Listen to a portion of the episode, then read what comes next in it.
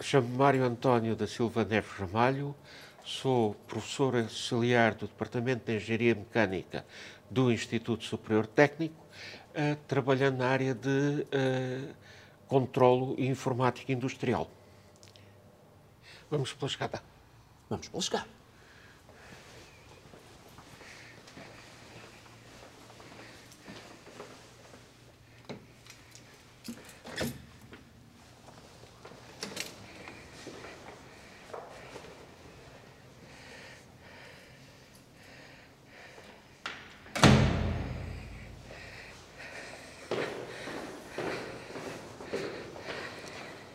Edifício é este, professor? Que edifício é este? Este é um edifício de mecânica, é um dos edifícios mais recentes, uh, que é Mecânica 3. É onde está uh, essencialmente a área de sistemas e controle e uh, alguns laboratórios, quer de alunos, quer para investigação. É para um desses laboratórios que É para um desses laboratórios que nós vamos. É exatamente o Laboratório de Controlo, Automação e Robótica, área científica de controlo, automação e robótica.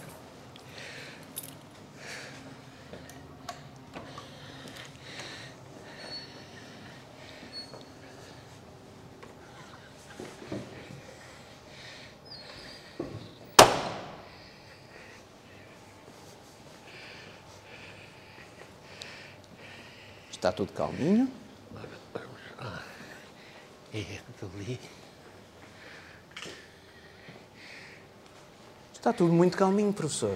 Ah, nesta altura ainda há poucos laboratórios e, portanto, toda esta área é utilizada ah, por alunos investigação. Ah, quando há laboratórios, isto é muito mais barulhento porque uh, temos aqui vários laboratórios de alunos, portanto, às vezes tem uh, 40, 50 alunos em cada uma das, das áreas. E às vezes drones a voar aqui pelo meio também. Uh, e drones, robôs, tudo e mais alguma coisa. É uma animação. Pronto.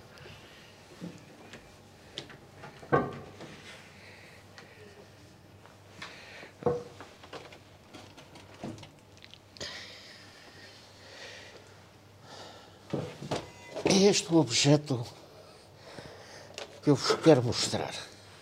Oh, oh professor, eu, eu, neste momento tenho uh, várias coisas a surgirem-me na cabeça.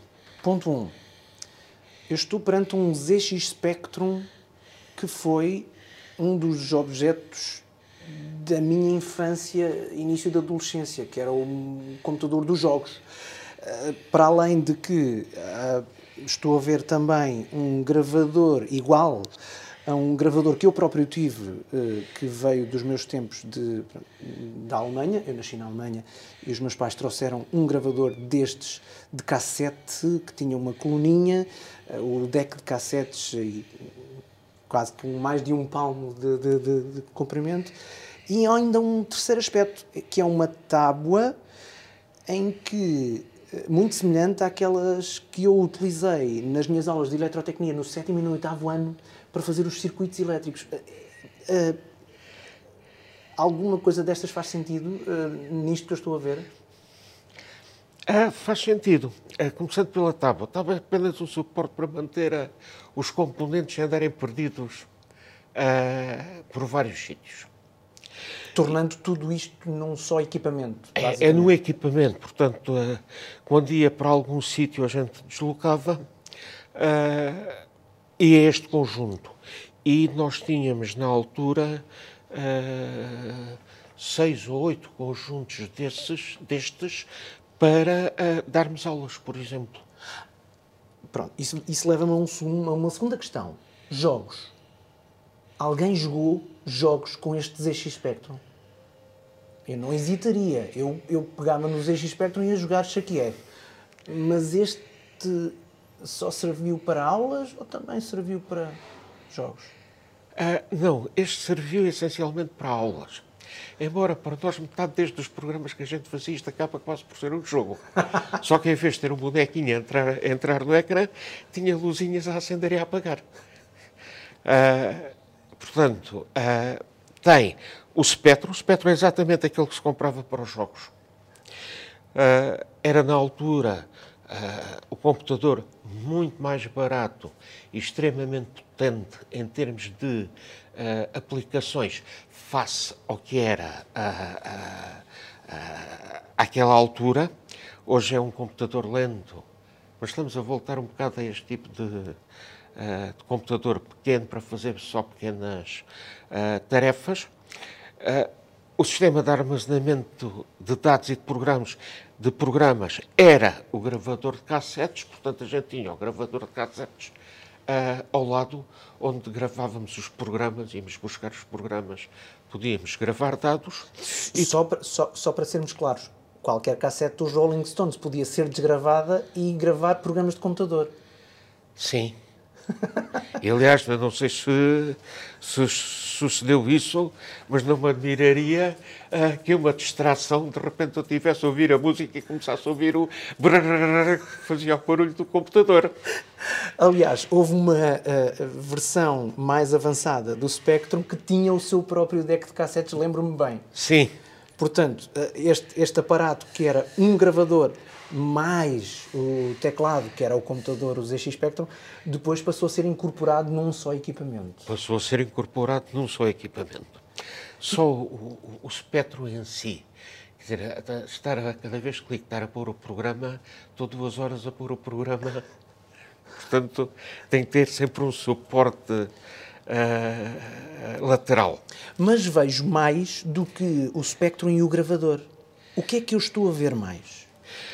Pronto, nós acrescentámos-lhe, uh, foi aqui da uh, trabalho da, da secção, professor Carlos Cardeira, Silvestre Antunes, Gessada Costa, uma placa de aquisição de dados, de maneira a que eu possa ir buscar grandezas físicas e guardá-las dentro do computador sobre a forma numérica vai ter que me trocar isso um bocadinho mais por miúdos.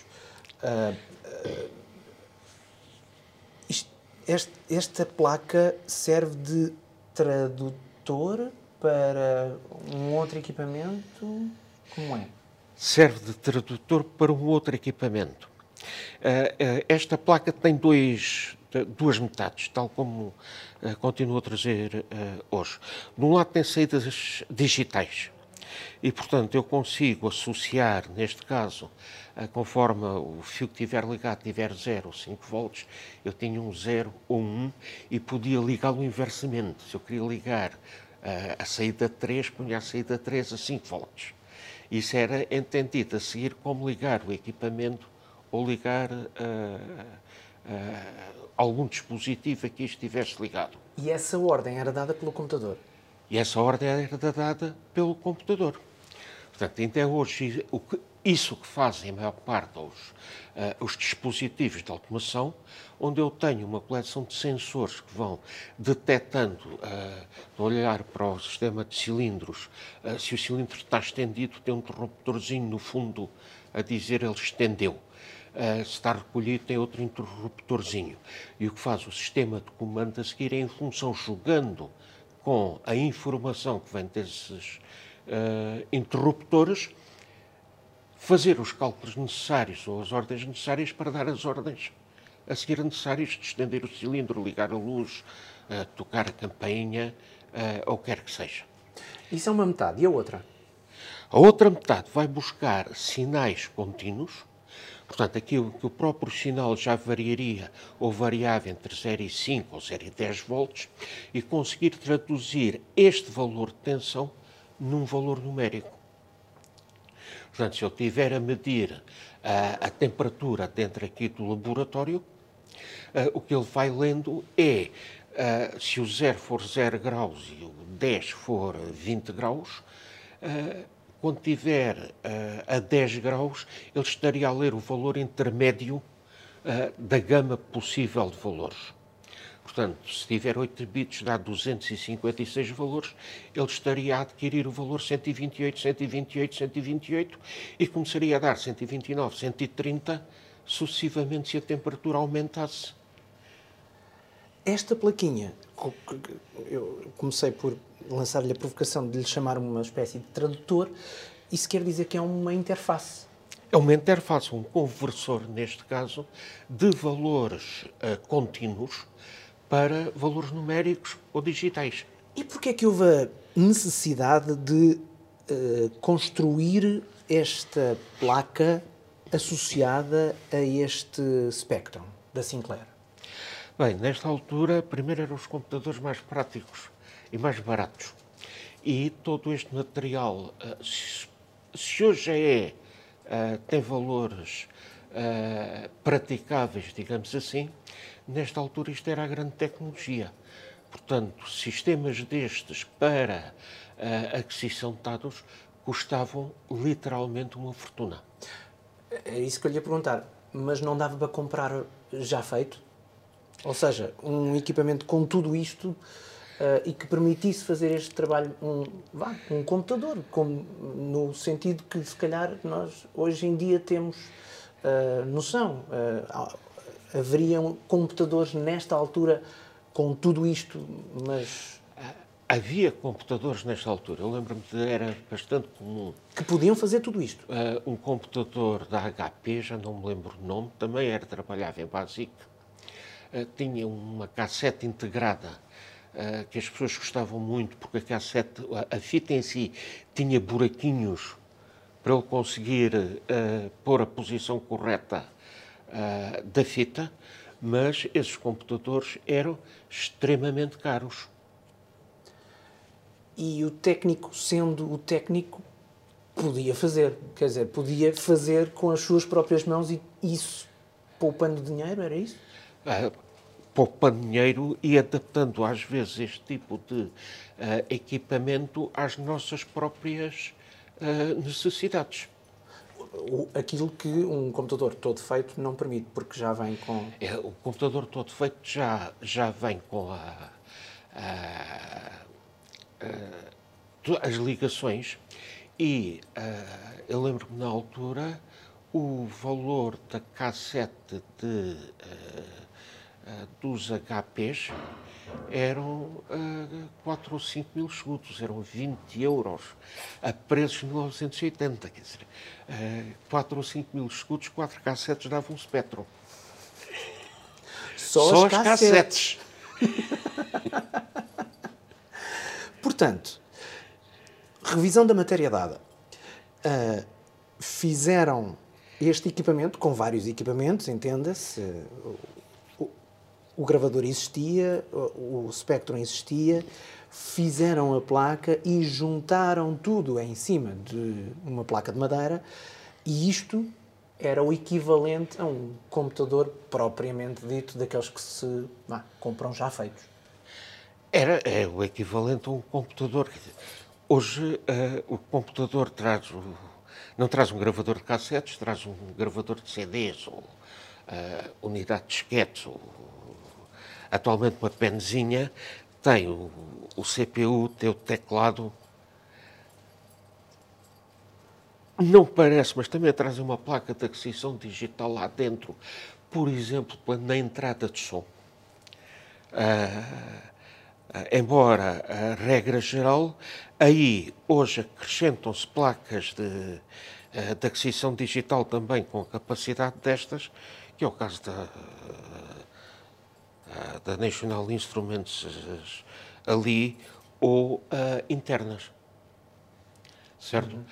no entanto, regra geral, estas placas já têm sistemas de aquisição próprios e, portanto, não só a velocidade do computador é muito superior, como a própria estabilidade do sistema já é bastante superior. Normalmente, isso acontecia comigo uh, quando trabalhava com o Spectrum em casa, proibia as pessoas de irem à cozinha. Uh, uh, Perdeu-me agora aí um bocadinho.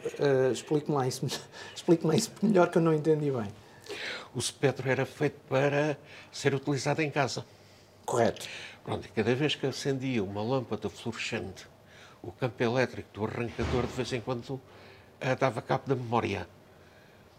A sério? A sério. Era, era comum acontecer isso. Ah, portanto, não é um mito urbano. Não, não, isso sucedia. Sucedia, por exemplo, comigo. Ah, e, portanto, enquanto eu trabalhava com o Spectro, eu ainda fiz alguns trabalhos de, ah, para disciplinas no Spectro. Ah, e lembro-me de haver uma transmissão de calor que aquilo estava a tarde inteira a fazer cálculos. Portanto, nessa altura ninguém ia à cozinha, porque ele, senão perdia os cálculos de metade da tarde. Então, mas quer dizer, se estivesse a trabalhar até tarde, ia-se à cozinha às escuras? Era mais ou menos o critério. Adivinho Não era que não tenha assim, sido... aí ainda começava a haver protestos. Pois, adivinho que não tenha sido popular lá em casa durante essa altura. Não, nessa altura fazia-se o contrário, que era pô-lo a funcionar à noite enquanto toda a gente ia dormir para ah, ter os resultados de manhã. Pois, está bem. Pronto, e aí já não havia problemas desses.